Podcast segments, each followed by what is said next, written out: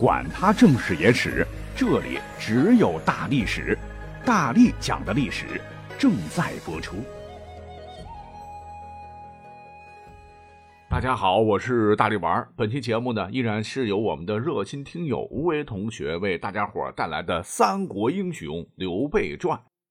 呃，另外一个呢，就是喜马反馈啊，说我这个大历史节目太长了。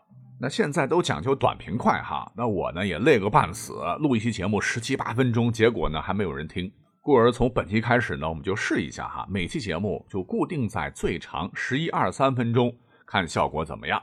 本期呢本来是原本一集的节目，就要分成上下两集了啊，话不多说，马上开始。所谓不求同年同月同日生，但愿同年同月同日死。哎，这是《三国演义》当中。刘关张三人桃园结义时的誓言，可正史《三国志》，如果您看过，你会发现压根儿就没有这三个人的结拜记录。戏八倒是有先主于二人恩若兄弟的说法。那么历史上这个刘备确实结过义，只不过对象不是张飞和关羽，而是千招。千招少年时曾和刘备为文景之交，史书有这个记录。不过二人后来的交集似乎结拜后并不多。千招大部分时间都是给刘备的死对头曹操效力。他呢，先是跟从曹操平乌丸，立下大功，出任护乌丸校尉；又平汉中，得受中护军，拜平卢校尉，平定东莱郡叛乱。待到汉文帝曹丕时，受护鲜卑校尉，驻扎昌平，迁右中郎将、雁门太守，遏制了鲜卑柯比能发展壮大，让诸葛亮北伐与之呼应的企图落空。所以一辈子在搞这个少数民族团结工作，而至于小说中刘备的两位所谓的结拜兄弟啊，在刘备阵营中，你要真的算啊，应该只是宗室将领，哎，就相当于夏侯惇和曹仁在曹操那边的地位，曹操是不可能跟他俩拜把子的，那刘备也一样。呃，虽然说没有烧过黄纸义结金兰吧，但三人的关系确实密切的很，确实有记载。曾睡过一张炕，好的时候像穿一条裤子似的。也正因如此，关羽当年被害后，刘备听闻那是异常的愤怒啊，不顾诸葛亮、赵云等人的劝阻，毅然发兵讨吴。可谁曾想到，张飞啊，却在出发前被部下刺杀，身首异处。而刘备也在第二年，公元二百二十三年，被陆逊火烧连营，蜀国精锐损失七八，他狼狈逃至白帝城，羞恼于惨败。这才一败不起，最终病逝，享年六十三。而如果您听过咱们上期的节目的话，您会知道结尾的时候，咱们也是专门留了一个扣子，提到了说刘备他孤注一掷，让自个儿一生努力几乎是毁于一旦。可是除了为关羽报仇，史学界一直啊也有各种的猜想。说他当年兴师动众伐吴，刘备老人家可能不是只是出于义愤，被复仇的火焰遮蔽了双眼，还有其他不为人知的盘算。咱们本期呢，就就着这个话题，结合开头的这些背景介绍，哈，继续往下讲。且说刘备成都称帝发动夷陵大战前，也就是建安二十二年（公元二百一十七年）。他先是在汉中跟曹操硬刚了将近两年多。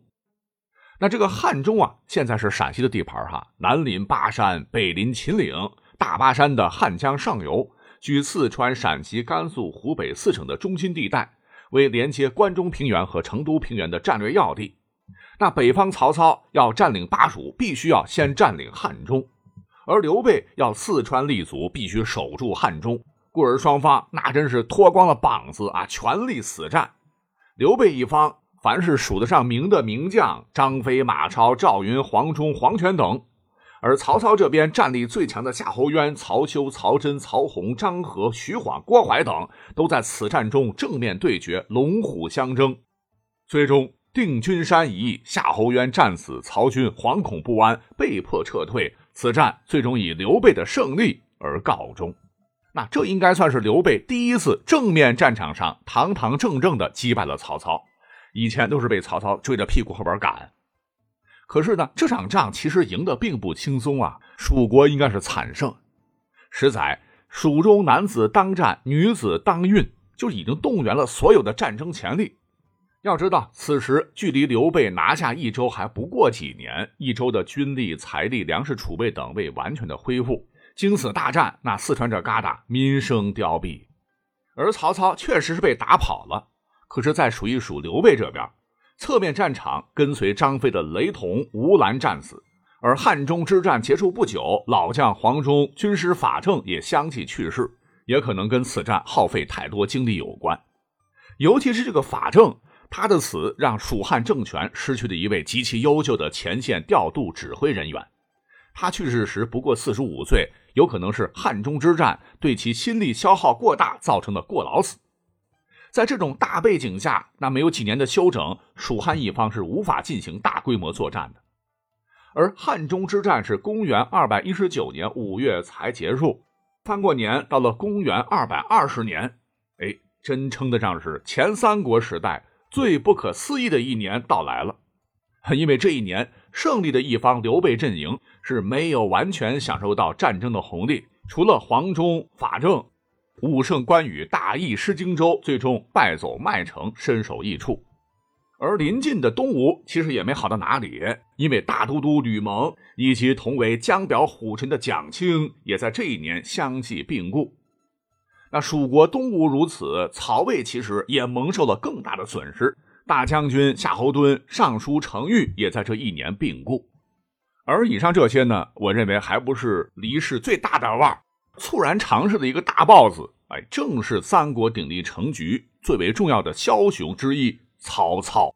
所以这一年也被史学界戏称为“诸神的黄昏”。那由此呢，也使得很多人是扼腕叹息啊，都觉得哎呀，关君侯啊。若荆州你再忍两年，再攻打曹军，届时曹操病故，曹魏混乱，而吕蒙也挂掉，东吴失去唯一有能力偷袭荆州的统帅，那搞不好蜀国的命运就不会重写呀！哼，这事儿啊，呃，挺复杂，一两句讲不清，咱们今天就点到为止，引出咱们重点讲到的刘备，还是把目光移到他身上，说汉中之战后，曹操病亡，可以说在公元二百二十年的刘备。从某种意义上讲，已经是天下第一的统帅了。那要知道，统帅不同于将领和谋士，除了军事素养、战略眼光，还需要有极高的人格魅力和统帅力。在这个层面，曹操常年处在汉末的榜首，其他如袁绍、公孙瓒等也都不弱。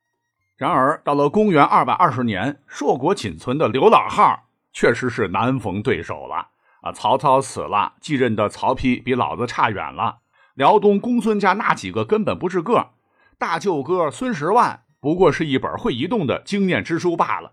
年轻一代中确实有优秀的存在，只是还没有崭露头角。所以，发动三大战役最后一场的夷陵大战，刚称帝不久的刘备绝对是精打细算过的。他肯定盘算，曹操刚死，国丧，曹丕发动进攻的可能性也不大。况且魏延守着汉中也不是那么容易打进来的，吕蒙又突然身死，东吴战略层面的统帅缺失，肯定也不那么牢靠。至于陆逊，当时名不见经传，根本不可能在刘备的考虑范围之内。那不管怎么看，刘备要发兵攻打孙老二，确实有很大胜算。再有呢，如果您手上有一张三 D 地图的话，就会发现。荆州备战，上庸降曹之后，刘备被困在了四川，只剩下汉中这唯一的北上路线。隆中对的战略框架在此时已经无法实现了。为了夺回战略主动权，刘备伐吴也不是完全没有道理。所以说，夷陵之战这事儿哈，绝对不能说是刘备单单为了给二弟报仇，那真的就太小瞧刘备了。只是可惜了，人算不如天算。夷陵的一把大火，让老兵刘备人生的最后一战成了噩梦。